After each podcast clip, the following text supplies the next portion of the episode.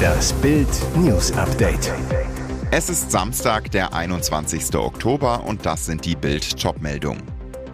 Hamas Propaganda in der ARD. Andrea Kiewel rechnet mit der Tagesschau ab. Obwohl er Millionär ist, Frederik Prinz von Anhalt klaut jeden Tag die Zeitung. Dortmund Erster. Füllkrug abgemeldet, Brand abgezockt. Hamas-Propaganda in der ARD. Andrea Kiewel rechnet mit der Tagesschau ab. TV-Star Andrea Kiewel beschreibt sich selbst als ZDF-Moderatorin von ganzem Herzen und als glühende Verfechterin der Notwendigkeit des öffentlich-rechtlichen Fernsehens. Seit inzwischen 23 Jahren moderiert sie den ZDF-Fernsehgarten.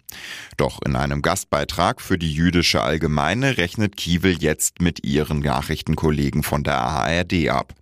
Grund für die Abrechnung die ARD-Berichterstattung über die Explosion bei einem Krankenhaus in Gaza.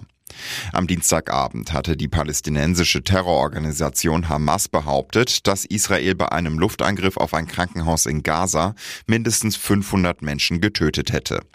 Doch schon wenige Stunden später war klar, es gab keine Indizien für einen israelischen Luftangriff, keine Indizien für 500 Todesopfer. 24 Stunden nach der Krankenhausexplosion in Gaza war all dies bekannt. Doch die Tagesschau tat in der Sendung so, als stündet noch immer Aussage gegen Aussage, ließ wichtige Fakten weg. Kiewel, die in Tel Aviv lebt und auch am 7. Oktober vor Ort war, ist fassungslos. Wie um alles in der Welt kann die Redaktion der wichtigsten und bekanntesten Nachrichtensendungen im deutschen Fernsehen die Propaganda von Terroristen als Quelle verwenden? Wie um alles in der Welt kann überhaupt jemand auch nur einen Buchstaben aus dem Mund einer bestialischen Terrororganisation als bare Münze nehmen? Tödlicher Messerstreit. Barmann ersticht Deutschen auf Mallorca. Blutüberströmt liegt der Deutsche José Miguel R. in der stabilen Seitenlage an der Playa del Palma auf Mallorca auf einem Zebrastreifen. Neben ihm steht der Angestellte einer Kneipe und telefoniert. Es ist das tödliche Ende eines Streits unter Deutschen. Der tote Familienvater stammt aus Bad Oeynhausen und hatte seinen Wohnsitz auf Mallorca. Letzte Nacht traf er in einem Lokal in der Nähe seines Wohnsitzes auf den Barmann Nigel S., der Berliner ist und auch auf der spanischen Ferieninsel lebt. Die beiden Männer gerieten in dem Lokal in Streit.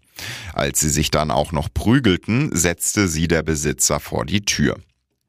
Auf der Straße stritten die Kontrahenten so heftig weiter, dass der Jüngere ein Messer zog. Damit zehnmal auf José Miguel R. einstach. Ein Taxifahrer fand das Opfer um 1.50 Uhr in der Seitenstraße, die parallel zum Strand am Ballermann entlang läuft. Der Taxifahrer verständigte den Rettungsdienst und die Polizei. Doch als Notarzt und Sanitäter eintrafen, war José Miguel R. bereits verblutet. Die Mordkommission hat die Ermittlungen übernommen. Der mutmaßliche Täter konnte verhaftet werden. Die Nationalpolizei bestätigte den Vorfall auf Anfrage. Obwohl er Millionär ist. Frederik Prinz von Anhalt klaut jeden Tag die Zeitung. Er lebt königlich im Luxus und gibt hier dreist den Pennyprinzen. Neulich in München. Ein Gast in einem Nobelhotel mag seinen Augen nicht trauen. Frederik, Prinz von Anhalt, ist ebenfalls in der Fünf-Sterne-Unterkunft in der Innenstadt abgestiegen, wohnt dort in einer Suite. Und dann diese Szene. Von Anhalt erscheint morgens im Edeljocker und in Gucci-Turnschuhen in der Lobby. Schlender zum Hoteleingang, wo auf dem Bürgersteig eine Reihe von Zeitungsautomaten stehen. Der Gast zu Bild. Der Prinz nahm sich eine Zeitung aus dem Automaten, schlug sie auf und las sie in aller Ruhe durch. Und dann nahm er sie einfach mit, ohne auch nur einen Penny zu zahlen. Hoppla, Prinz, ein Versehen? Nicht ganz. Der Hotelgast weiter. Ich dachte zuerst, das kann ja mal passieren, dass sich da einer vertut, auch wenn er ein Prinz ist. Da ich länger in München war, bin ich morgens runter, um zu schauen, was dann noch passiert. Ich staunte Bauklötze. Frederik von Anhalt kam immer runter, lief zum Automaten und bediente sich. Manchmal nahm er sogar drei Zeitungen mit, ging damit ins Café. Das ist doch Klau. Sowas macht man nicht. Was sagt Frederik zu seiner Aktion? Der Prinz erklärt gegenüber Bild. da habe ich wohl nicht so genau hingeguckt. Ich zahle ja schon für die Suite in dem Hotel fast 1000 Euro. Da dachte ich, dass die Zeitungen mit dazugehören. Aha, von Anhalt weiter, bei Kleingeld bin ich halt auch knauserig. Wenn ich da nun einen Fehler gemacht haben sollte, gelobe ich Besserung. Dortmund Erster. Füllkrug abgemeldet, Brand abgezockt. Ausgerechnet ein Jetlag-Profi weckt den schläfrigen BVB. Dortmund schnarcht sich gegen Werder zurück an die Tabellenspitze, quält sich zu einem unspektakulären, aber wichtigen 1 zu 0 Sieg. Der Hallo-Wach-Moment in der 67. Minute. Nach Steilpass von Kapitän Schan vollendet Julian Brandt mit einem feinen Heber über Werders Ersatzkeeper Zetterer hinweg. Sein 61. Ligatreffer ausgerechnet in seinem Jubiläumsspiel. Hinter Eike Immel und Charlie Körbel ist Brandt nun der drittjüngste Profi mit 300 absolvierten Bundesligaspielen. Bis dahin gelingt dem BVB kaum etwas. Viele Fehlpässe, Ungenauigkeiten und vergebene Chancen. Lag es wirklich an der Jetlag-Müdigkeit? Vor dem Spiel hatte die US-Reise der Nationalmannschaft im Club für mächtig Wirbel gesorgt. Um seinen DFB-Stars einen Tag mehr Erholung zu gönnen, hatten die BVB-Bosse sie per Charterflug aus Philadelphia einfliegen lassen. Dafür rund 100.000 Euro investiert. Die Nationalspieler Brandt, Mats Hummels und Niklas Füllkrug lässt Dortmund-Trainer Edin Terzic auch direkt von Beginn an ran. Brandt nach dem Spiel bei The Zone. Ich bin sehr happy und müde und einfach froh, wenn ich im Bett liege. Während Torschütze Brandt ganz abgezockt wirkt, ist Füllkrug gegen seinen Ex-Club abgemeldet. Der Stürmer nimmt kaum am Spiel teil, schießt nur einmal aufs Tor. Und jetzt weitere wichtige Meldungen des Tages vom Bild Newsdesk. Mit einem Sturmgewehr hat Terrorist Abdesalem El Jagd auf schwedische Fußballfans gemacht, tötete am Montagabend zwei von ihnen in Belgien. Sie starben rund fünf Kilometer entfernt vom Brüsseler Stadion, wo die Nationalmannschaften Belgiens und Schwedens in einem EM-Qualifikationsspiel gegeneinander spielten. Die Partie wurde abgebrochen. Dienstagmorgen wurde der Attentäter in einem Café von der Polizei erschossen. Bild erfuhr, Abdesalem El hatte Kontakt zu anderen Tunesiern in Deutschland. Die Kontakte führen nach Sachsen, Nordrhein-Westfalen und Mecklenburg-Vorpommern. In der Nacht nach seinem Tod stürmten sächsische Polizisten eine Wohnung im Dresdner Westen.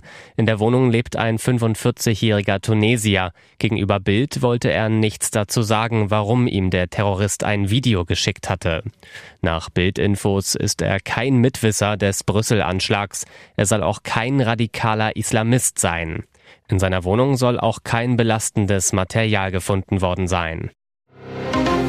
15 Millionen Menschen folgen ihr auf Instagram, aber die bekannteste Klimapolitaktivistin der Welt sagte zu den ermordeten Juden in Israel bislang kein Wort. Im Gegenteil, jetzt ruft Greta Thunberg erstmals auf X und Instagram zu einer Solidaritätsdemo mit den Palästinensern und Gaza auf, wohlwissend, dass diese Demonstrationen weltweit teils in heftiger Gewalt eskalieren. In ihrem Aufruf heißt es, die Welt muss sich zu Wort melden, einen sofortigen Waffenstillstand fordern, Gerechtigkeit und Freiheit für Palästinenser und alle betroffenen Zivilisten.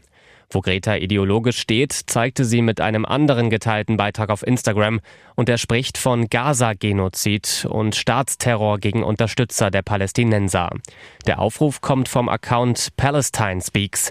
Die Gruppe mit knapp 25.000 Mitgliedern ruft mit Sprüchen wie From the River to the Sea zur Auslöschung Israels auf. Noch viel schlimmer, diese Aktivisten feierten mit einem Bild am 7. Oktober den barbarischen Überfall der Terrorgruppe Hamas auf Israel. Kein Wort zu den bestialischen Morden der Hamas. Stattdessen Antisemitismus, üble Propaganda und Judenhass pur.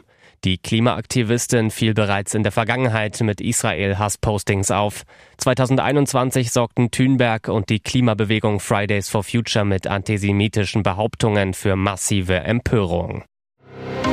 Er ist Eintracht Frankfurts Publikumsliebling und Kapitän. Sebastian Rode, der mit den Bayern das Double holte und mit Dortmund Pokalsieger wurde, hielt zwischen 2010 und 2014 und wieder seit 2019 in insgesamt 208 Bundesligaspielen die Knochen für die Eintracht hin. Aber viele Spiele werden nach Bildinfos nicht mehr dazukommen. Hört Rode schon im Winter auf? Aktuell ist der Frust beim defensiven Mittelfeldspieler groß. Seit dem Trainingslager im Juli leidet Rode an Wadenproblemen. Wie Bild erfuhr, soll eine Blessur Rodes nicht korrekt behandelt worden sein. Ergebnis? In der laufenden Saison kam Rode nur auf drei Kurzeinsätze, kann der Mannschaft nicht mehr wirklich helfen. Allerdings ist aktuell mehr als fraglich, ob Rode, der vor Saisonbeginn im Bildinterview bekannt gab, dass er am Saisonende seine Karriere beenden wird, mit seinem ledierten Körper wirklich noch einmal fähig ist, mit aller Kraft Bundesliga zu spielen. Nach Bildinformation ist es deshalb eine Option, dass der frühere Junioren-Nationalspieler schon im Winter die Schuhe an den Nagel hängt. Klar ist auch, für Trainer Topmüller wird die Rode-Problematik größer.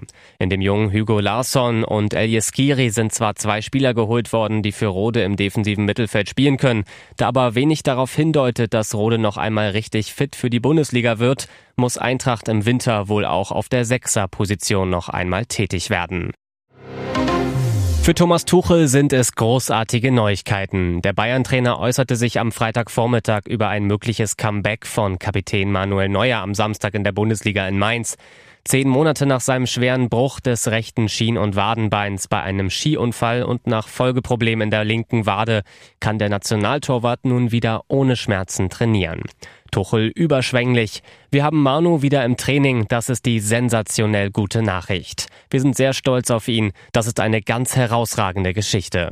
Von den Ärzten und Physios hätte Neuer grünes Licht für einen Einsatz in Mainz gehabt, den er seit seiner Rückkehr ins Mannschaftstraining vor drei Wochen angepeilt hatte. Doch dann gab es am Freitag keine gute Nachrichten für alle Fans von Manuel Neuer. Der Trainer hat das Comeback seines Stars verschoben. In Mainz wird nochmal Sven Ulreich im Bayern-Tor stehen, aller Voraussicht nach auch in der Champions League in Istanbul. In einer Woche soll es dann gegen Darmstadt soweit sein mit dem neuer Comeback. 332 Tage nach seinem Skiunfall und 350 Tage nach seinem letzten Bayern-Einsatz am 12. November beim 2 zu 0 auf Schalke. Und nun noch eine Werbung in eigener Sache. Sichere dir jetzt Bild Plus und Amazon Prime für nur 8,99 Euro im Monat. Dein Mix aus News, Shopping und Entertainment. Amazon bringt dir jetzt außerdem die UEFA Champions League, das Topspiel am Dienstag live bei Prime Video. Erfahre mehr unter bild.de slash prime. Es gelten die Angebotsbedingungen und AGB.